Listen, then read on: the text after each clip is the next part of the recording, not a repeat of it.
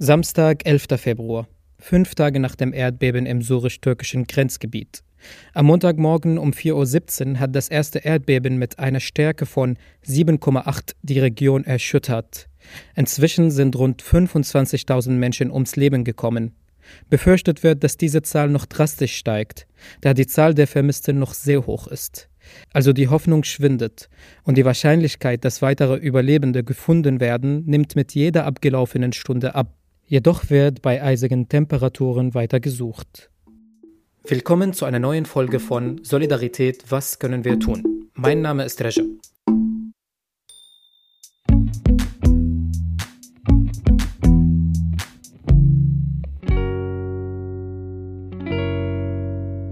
Die Situation im Erdbebengebiet ist katastrophal.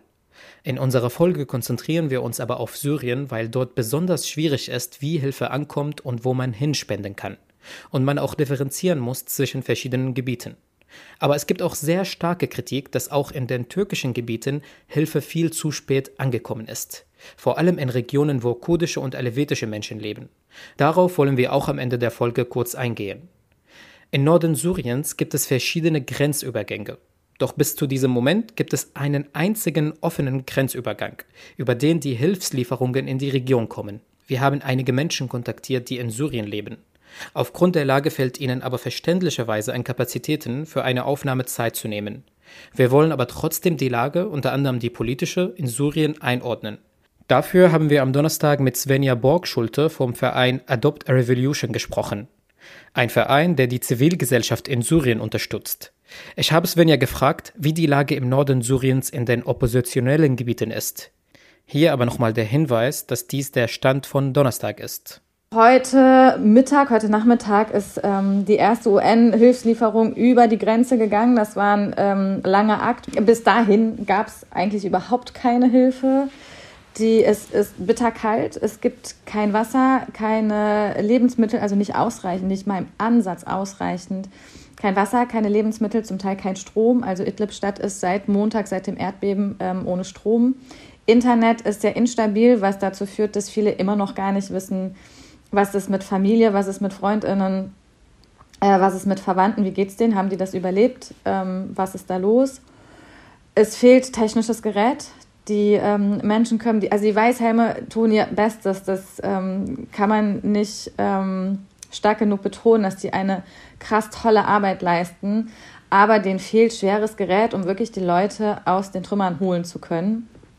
Daran fehlt es auch sehr stark und was auch fehlt, ähm, ist Medizin, weil es keine Infrastruktur mehr gibt, keine medizinische Infrastruktur. Das Assad-Regime bombardiert seit Jahren ähm, die Region und zwar ganz gezielt ähm, beispielsweise medizinische Einrichtungen.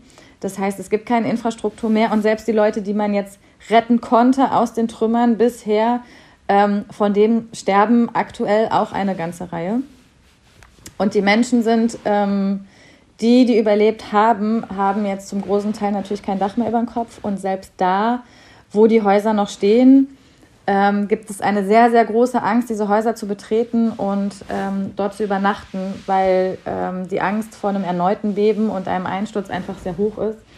Was dazu führt, dass die Menschen ähm, auf der Straße schlafen. Äh, es gibt auch noch nicht genügend Zelte, dass man die, und Zelte brauchen wir uns nichts vormachen, bieten überhaupt keinen Schutz vor Kälte. Ähm, aber nicht mal das gibt es, würde wenigstens vor Schnee ein bisschen schützen ähm, gibt es nicht ausreichend und die Menschen schlafen auf der Straße im Schnee, in der Kälte oder in ihren Autos ähm, und erfrieren zum Teil. Und trotz der kritischen Lage, in der die Menschen stecken, kommt kaum Hilfe an.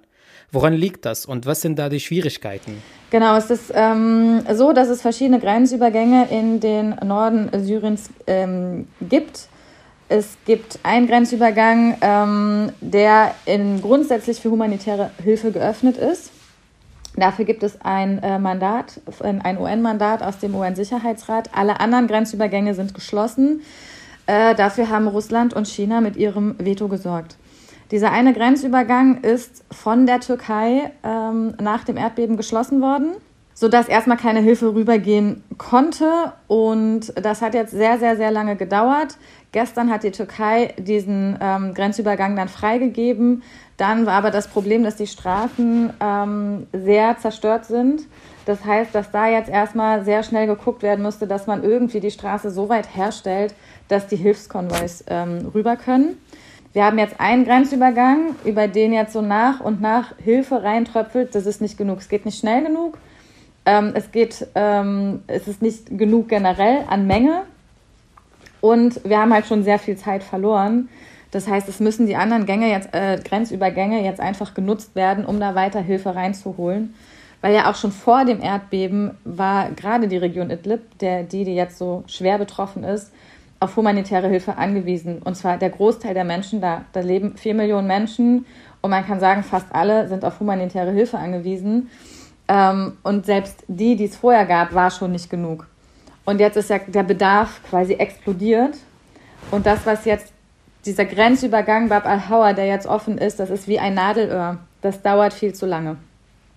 Ähm, das heißt, dass jetzt die Hilfe auch die meisten Menschen noch gar nicht gesehen haben und in den nächsten Tagen und möglicherweise Wochen auch gar nicht sehen werden. Und wer lebt in dieser Region, vor allem in Idlib? Idlib ist extrem dicht besiedelt, weil diese vier Millionen Menschen, da sind ähm, primär Binnenflüchtlinge oder ein großer Anteil sind ähm, Binnenflüchtlinge. Das heißt, es sind SyrerInnen aus anderen Landesteilen ähm, Syriens, die eben vom Assad-Regime vertrieben wurden, die auf der Flucht vom Assad-Regime sind. Man kennt ja vielleicht noch diese, diese blauen Busse von damals, wenn quasi evakuiert wurde vom Regime, dann wurden die nach Idlib gebracht. Ähm, das heißt, das sind Leute, die zum Teil auch schon mehrfach vertrieben sind, ähm, die da auch in einer sehr hohen Anzahl in Camps hausen müssen. Die Türkei hat die Grenze geschlossen, das heißt, es gibt kein Vor und kein Zurück. Im Nacken ist das Regime, davor ist die geschlossene Grenze. Ähm, und die sind so ein bisschen vier Millionen da zusammengefercht, die halt sowieso schon nichts haben. Ähm, deshalb ist diese ganze Region ja auch sehr stark von humanitärer Hilfe ähm, abhängig, auch schon vor dem Erdbeben. Ähm, und das sind auch die, die in den letzten Jahren und alleine ähm, heute, heute Mittag beispielsweise, ähm, hat das Regime da bombardiert. Das ähm, hat es noch am Montag, zwei Stunden nach dem ersten Erdbeben. Und das war auch die letzten Tage, Wochen und Jahre so. Ähm, also das sind die, die sowieso seit Jahren äh, massiver Verfolgung und massiver Gewalt und ähm, massiver Armut einfach ausgeliefert sind. Um den Menschen da schnell zu helfen, habt ihr eine Petition gestartet. Was fordert ihr denn von Adopt a Revolution und was ist jetzt zu tun? Es müssen alle anderen Grenzübergänge auch geöffnet werden. Ähm, die Hilfe muss da jetzt rein und zwar sofort und zwar ein wirklich Großaufgebot an äh, medizinischer Hilfe, ähm, an humanitärer Hilfe. Es müssen ähm, technische Hilfe rein, es müssen die schweren Bagger rein, um noch zu retten, wer zu retten ist unter den Trümmern. Es müssen ExpertInnen rein, die sich die Statik der noch stehenden Häuser anschaut, äh, um zu verhindern, dass noch danach, also beispielsweise heute ist auch in Sakin noch ein Haus eingestürzt, obwohl es kein Erdbeben gab, um zu verhindern, dass es noch weitere Opfer gibt, weil es keine medizinische Infrastruktur ähm, gibt, muss dafür gesorgt werden, dass die Verletzten aus, ähm, aus Idlib rausgeholt werden, dass die in ähm, verschiedene äh, Drittstaaten verteilt werden und dort eben versorgt werden. Es müssen ähm, Menschen rausgeholt werden und äh, auch nach Deutschland gebracht werden, beispielsweise äh, wenn die hier Verwandte haben, dann müssen Erdbebenopfer die Chance haben, hier zu ihren Verwandten nach Deutschland kommen zu können und das sehr schnell und sehr unbürokratisch. Also eure Arbeit konzentriert sich auf die Gebiete der Opposition in Nordsyrien. Es sind aber auch Gebiete betroffen wie Aleppo und Latakia, die unter der Regierung des Assad-Regimes stehen. Kannst du dazu noch was sagen, wie dort die Hilfe ankommen kann? Das Problem auf der Seite vom Regime ist, dass eben, wenn man Hilfe schicken würde, wenn man versuchen würde, Geld rüberzubringen, Hilfe zu schicken, dass das eben beim Regime landet. Und wenn man das über andere Wege versucht, ähm, das kann man machen, muss man aber immer schauen, dass man vertrauenswürdige Personen hat und immer überlegen, bringt man die in Gefahr. Also sobald man, es gibt beispielsweise im Moment im Libanon haben sich ähm, freiwilligen Gruppen ähm, gebildet, die ähm, nach Syrien reingehen und da eben versuchen zu helfen. Ähm, denen könnte man beispielsweise Geld mitgeben und es gibt genügend vertrauensvolle Personen, auch in den Regimegebieten, das ist ja überhaupt keine Frage. Man muss sich aber immer bewusst sein, dass die sich immer einer Gefahr aussetzen, weil das Regime das natürlich überhaupt nicht gerne sieht, wenn da Geld an denen vorbeigeschleust wird. Die sehen das auch überhaupt nicht gern, wenn man da tätig wird. Also wir könnten uns beispielsweise vorstellen, ähm, wer da jetzt heute arbeiten darf und helfen darf, kann in ein paar Wochen schon verhaftet werden, weil das Regime einfach sagt, ähm, ihr werdet uns hier zu selbstständig. Ähm, das wollen wir nicht.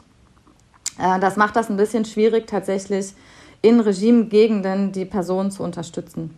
Seit Montag gibt es aber verschiedene Initiativen von einzelnen Personen, die Spenden sammeln und sie auf verschiedenen Wegen an private Leute in den Gebieten des Assad-Regimes schicken. Wir wurden zum Beispiel in eine Telegram-Gruppe eingeladen von SyrerInnen in Leipzig, die zu solchen privaten Spenden aufrufen. Sie sammeln vor allem Geld für Menschen in Latakia, Aleppo und Hama. Wie das dann abläuft, haben sie uns in eine Sprachnachricht geschickt. Mit der Hilfe unserer Freunde in Syrien versuchen wir, die Menschen in diesen Städten zu erreichen, ohne direkt mit einer offiziellen Partei oder Organisation zu verhandeln. Das Geld wird zu gleichen Teilen zwischen Hama, Aleppo, Latakia aufgeteilt. Ähm, nachdem wir die Spenden ähm, nach Syrien geschickt haben, nehmen unsere Freunde vor Ort das Geld und kaufen das ähm, Nötigste, wie Decken, Klamotten, Lebensmittel und so weiter. Es wird von Stadt zu Stadt unterschiedlich sein, abhängig von den äh, Bedürfnissen äh, jeder Stadt. Und die Priorität besteht darin, äh, die Engpässe in den Unterkunftszentralen zu decken. Im Moment ist der schnellste und effektivste Weg, das Geld zu spenden, über private Gruppen, die genau auf diesen Zweck ausgerichtet sind, um das Geld zu sammeln und es an bedürftigte Menschen in Syrien zu senden. Schließlich brauchen wir uns alle. Also lasst uns heute bitte zusammenstehen in Solidarität mit Syrien. Danke. Was uns berührt, wie viele Menschen zusammenhalten, egal woher sie kommen. Ob sie Kurden sind, Türken sind, Araber sind, Deutsche sind, keine Ahnung, was noch, Portugal, Spanien. Also Mensch ist Mensch. Ukraine. Ukraine, genau. Also auch das. Wir, es sind so viele Menschen einfach gekommen, die helfen. Und das hat uns sehr, sehr, oder berührt uns einfach sehr. Und dass wir alle zusammenhalten. Also das hat sich jetzt also bezogen auf die Gebiete in Syrien, wo Assad die Kontrolle hat. Und für die Gebiete der Opposition, wo Adopt a Revolution aktiv ist, empfiehlt Svenja Folgendes. Was man jetzt äh, tun kann von Deutschland heraus, ist tatsächlich ähm, Geld spenden für die betroffenen Gebiete. Und da ist es wichtig zu gucken, dass man Organisationen hat, die vor Ort schon lange arbeiten, Partnerinnen haben, so wie wir beispielsweise, äh, wir haben die Möglichkeit, das Geld nach Syrien schnell zu bringen. Das haben wir diese Woche mit ähm, den Nothilfespenden, die wir bekommen haben, auch schon gemacht. Ähm, es gäbe noch Medico. Äh, man kann auch immer den Weißhelm beispielsweise spenden, die gerade da massiv arbeiten und die Leute versuchen zu retten. Die machen aber seit Jahren auch immer wieder Nothilfe, weil das in dieser Region gar nicht anders geht. Das heißt, die haben schon, obwohl die selber betroffen sind und bei denen auch zum Teil die Zentren äh, in Schutt und Asche liegen, aber die sind schon losgelaufen, weil ja keine Hilfe von außen kommt und haben äh, mit den Finanzen, die wir, mit den Spenden, die wir rübergeschoben haben, ähm, Lebensmittel gekauft, Medizin besorgt, ähm, versorgen die äh, Verletzten, ähm, versuchen die in Unterkünfte unterzubringen, ähm, besorgen Decken, Wasser, Babynahrung. Und das ist das, was es gerade braucht. Und wovor ich aber auch nochmal abraten, äh, wovon ich abraten möchte, ist, ähm, jetzt Sachspenden irgendwie zu sammeln und in irgendeinem Auto mit irgendeinem Minivan äh, versuchen runterzufahren. Das gilt auch für die Türkei. Nach Syrien kommt man so sowieso nicht rein und auch für die Türkei, das ist immer wieder ein Phänomen, was wir erleben. Das war auch bei der Ukraine so. Die Autobahn verstopfen, die großen Hilfsgüter und Hilfsorganisationen kommen nicht mehr durch. Und man hat hier keine Ahnung, was vor Ort gebraucht wird. Das wissen die Leute vor Ort drinnen besser. Und die machen das mit den großen Lieferungen, die machen das über die UN-Hilfe. Und es ist deshalb finanziell im Moment, was man tun kann, spenden, Geld spenden an die Organisationen, die Kontakte vor Ort haben, selber drin sind, damit es wirklich da ankommt und gezielt den Menschen helfen kann. Teilweise wird jetzt auch gefordert, die Sanktionen gegen die Assad-Regierung aufzuheben. Ist das deiner Meinung nach sinnvoll? Also Sanktionen aufheben darf es nicht geben. Ich bin der Bundesregierung sehr dankbar, dass sie das auch klar gemacht haben, dass das nicht passiert. Trotzdem ist es, glaube ich, wichtig, nochmal aufzuklären für die Leute, die das fordern. Ähm, ja, die Menschen leiden, aber nicht unter den Sanktionen äh, in den ähm, Assad-Gebieten, sondern unter der Misswirtschaft vom Regime. Und das wird sich nicht ändern, auch wenn man äh, die Sanktionen aufhebt. Das Erdbeben hat auch Regionen mit kurdischer Bevölkerung betroffen, sowohl in der Türkei als auch in Syrien. Da versuchen wir jetzt noch drauf einzugehen und zwischen den verschiedenen Gebieten zu differenzieren. Svenja hat uns ihre Einschätzung gegeben zu der kurdischen Region in Nordostsyrien. Die ähm, kurdischen Menschen im Nordosten Syriens betrifft es auf zweierlei, äh, zweierlei Art, ähm, was ein bisschen perfide ist. Grundsätzlich ist es ja so, dass schon, auch eigentlich schon lange, ähm, seit November äh, und davor in den Jahren immer mal wieder die ähm, Türkei einen Angriffskrieg führt, völkerrechtswidrig. Ähm, der letzte ist gestartet worden im November, ähm, was sowieso davor eine humanitäre Not und Fluchtbewegungen ausgelöst hat, äh, wie auch in den Jahren davor. Also diese Region ist seit Mai in einem Ausnahmezustand. Also das ähm, halbe letzte, letzte halbe Jahr ähm, gab es Drohnenangriffe noch und nöcher. Und die Türkei hatte ähm, in den letzten Tagen auch nichts Besseres zu tun, als weiter anzugreifen in verschiedenen Gegenden, sodass uns ähm, Partnerinnen sagen, wenn die mit ähm, Betroffenen sprechen, die eben dann in, in Flucht ergreifen, dass die sagen, wir wissen eigentlich gar nicht mehr, wovor wir fliehen. Fliehen wir hier vor dem Erdbeben? Ähm, oder fliehen wir vor den Angriffen der Türkei? Wir wissen es nicht mehr. Es ist die, die äh, betroffene Region ist ja die türkisch-syrische Grenzregion, das in einem Trümmerfeld, letztendlich vom Erdbeben geschaffenen Trümmerfeld, ähm, da die türkische Armee sitzt, liegt, steht ähm, und ihre Raketen abfeuert. Das, das, ähm, das ist ja absolut absurd eigentlich. Die Türkei kontrolliert auch syrische Gebiete in der Grenzregion, die ebenfalls kurdische Gebiete sind. Uns hat Haki, ein kurdischer Aktivist, eine Sprachnachricht geschickt zur Lage in Afrin im Nordwesten Syriens. Die Lage war schon eine Katastrophe vor dem Erdbeben. Seit der Besetzung durch die Türkei hat sich die Lage für die Bevölkerung sehr verschlechtert. Als die Türkei in Afrin einmarschiert ist, Afrin liegt in, im Nordwesten Syriens, Kurdinnen wurden exekutiert, gefoltert und umgesiedelt. Nach Afrin umgesiedelt wurden Palästinenser und Turkmen. Und Afrin wird heute von muslimischen Extremistengruppen und der Türkei kontrolliert. Ja, und da fragen sich die Leute, wo bleibt die Hilfe vom türkischen Staat?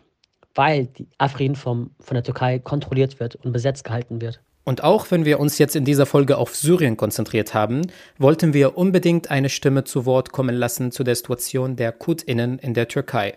Vor allem wird von kurdischen Menschen berichtet, dass die diskriminierende Politik gegenüber Kurdinnen auch in so einer Lage aufrechterhalten wird. Es wird vor allem kritisiert, dass die Hilfe nicht gleich verteilt wird. Also zum Beispiel an Orten, wo es viele Kurdinnen und Alevitinnen leben, kommt die Hilfe einfach zu spät. Zur Lage dort hat uns eine kurdische Aktivistin, die anonym bleiben möchte, eine Sprachnachricht geschickt. Experten aus der Türkei und Wissenschaftler aus der Türkei wie Naci Görer haben in TV-Interviews nach dem Erdbeben gesagt, dass das Erdbeben in diesen Regionen vorab zu sehen war.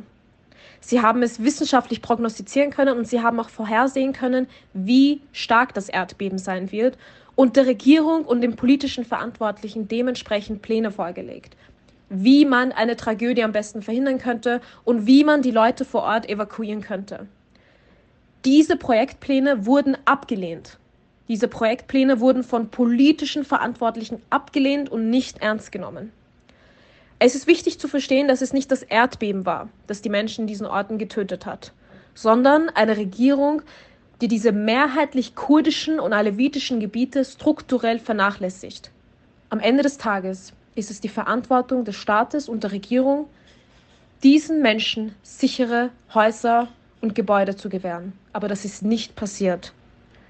Wir haben Videos aus Mereş im türkischen Kahramanmaraş gesehen, wo LKWs mit Hilfsgütern der HDP-Partei, also der Halkların Demokratik Partisi, also kurdische Partei in der Türkei, in diesen mehrheitlich kurdisch-alevitischen Regionen von der Polizei nicht weitergelassen werden. Der türkische Staat verhindert jegliche Hilfe in diesen Orten. Wir haben Berichterstattungen von Betroffenen gesehen, die seit drei bis vier Tagen auf Hilfe warten und ihre Familienmitglieder unter den Trümmern schreien hören. Diese Mütter, diese Betroffenen, diese Überlebende sagen, dass seit Tagen weit und breit kein Soldat, kein Rettungsdienst und keine staatliche Figur erschienen ist. Wir haben eine Regierung gesehen, die Twitter abgedreht hat, obwohl es von Betroffenen benutzt wurde, um mitzuteilen, wo genau sie sich befinden.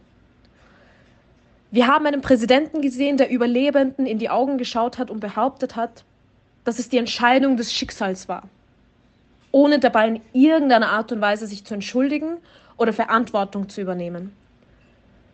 Die Türkei schiebt die Schuld momentan auf das Schicksal und versucht so strukturelle und eindeutig politische Tatsachen und Hintergründe zu minimieren und zu verstecken. Das dürfen wir nicht zulassen. Wichtig ist jetzt, dass wir kritisch bleiben, vor allem was Informationen aus der Türkei anbelangt und vor allem was staatsnahe Organisationen angeht. Wenn ihr Betroffenen aus diesen kurdischen Gebieten helfen möchtet, dann spendet bitte an Medico International und Heyvasor, also dem kurdischen, der kurdische Halbmond.